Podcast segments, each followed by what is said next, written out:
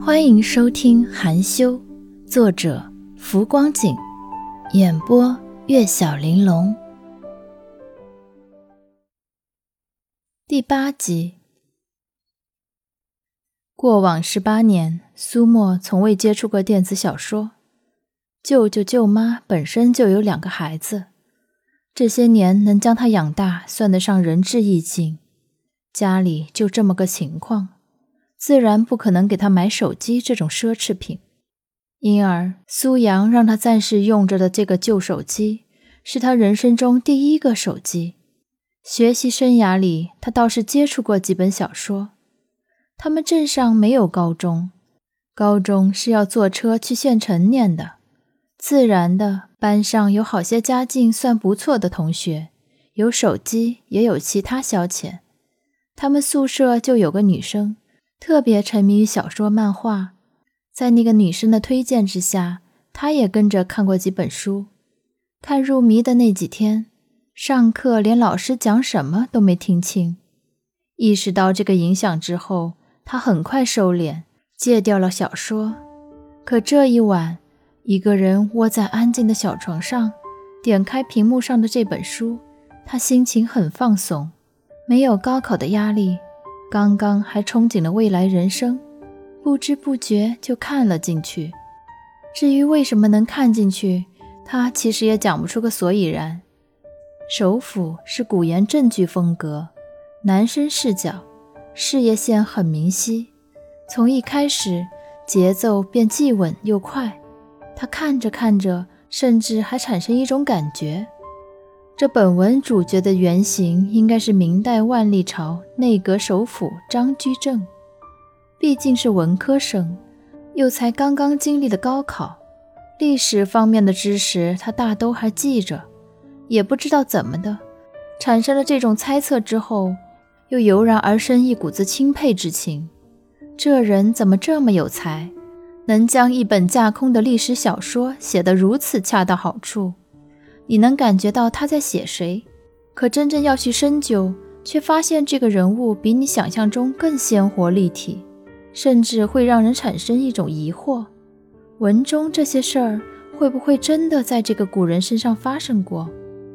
他文风很沉稳，文笔算不上华丽，可却极为舒服，有一种行云流水的韵味在里面，自然而然地引人入胜。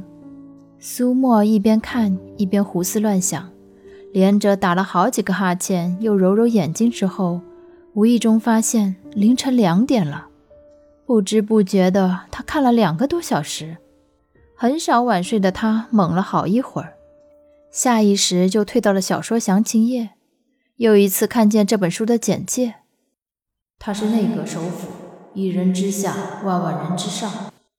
一句话的介绍，简洁中透露出一丝难以形容的张扬狂傲，扑面而来的大神风范。大神，这是苏阳在饭后闲聊时对那个人的评价。两个字回旋在齿间，苏沫忍不住暗暗地轻笑了一声，怀着依依不舍，打算退出 A.P.P，早点睡觉。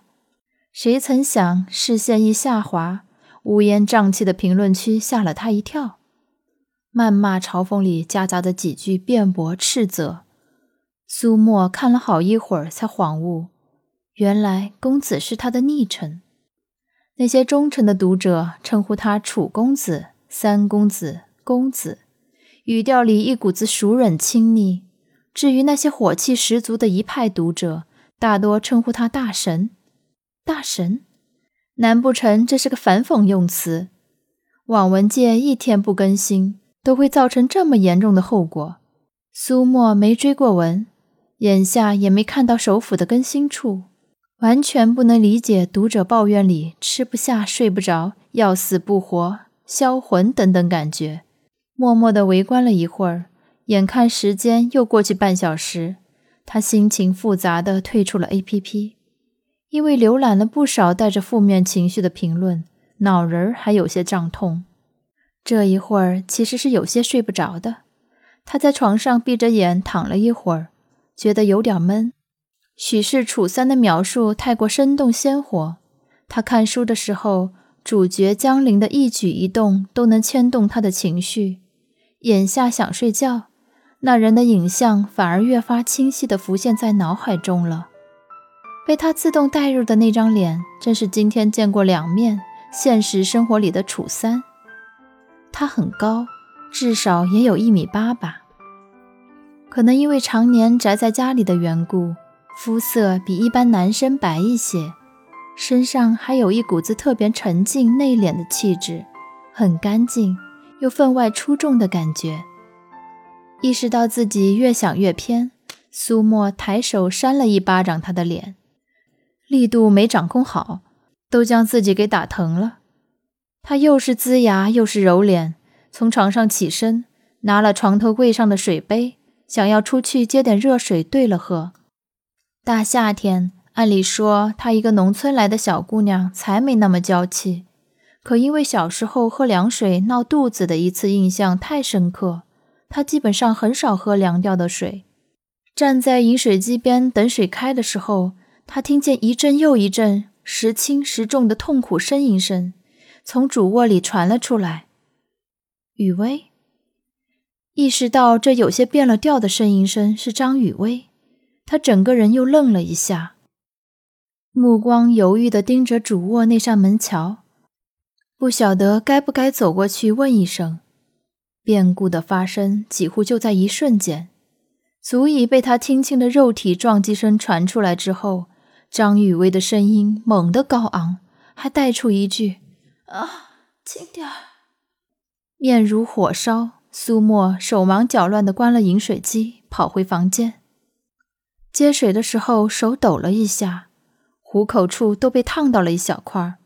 不过这和他刚才受到的惊吓比，完全不值得一提了。和眼下精通电子产品的大多数年轻人不一样，他接收讯息的途径少得可怜。虽然他模样不错，可从小的生活环境养成了腼腆内敛。还有点怯弱的性子，他和异性的接触仅次于学校范围内的日常问候，比如“该交作业了，老师让你去他办公室，不好意思，借过一下。”除此之外，他连电视都很少看。高考志愿还是和朋友一起去网吧填的。上生物课学到动物交配都会脸红，男人和女人之间的那种事儿。当然更无从深知了。许少辉觉得她纯，能不纯吗？女孩子的纯洁美好，很大程度上来自懵懂童真。灌了几口温水，她钻回被窝，仍旧能隐约听见从主卧传来的声响。这声响完全驱走了她先前一点睡意。等那声音总算彻底结束，他的下嘴唇都被自己咬得有点麻。手心一层薄汗，松了一口大气。翻来覆去，实在睡不着。纠结之下的他，又点开了那本手斧。这次看了没一会儿，系统提示下一章要收费。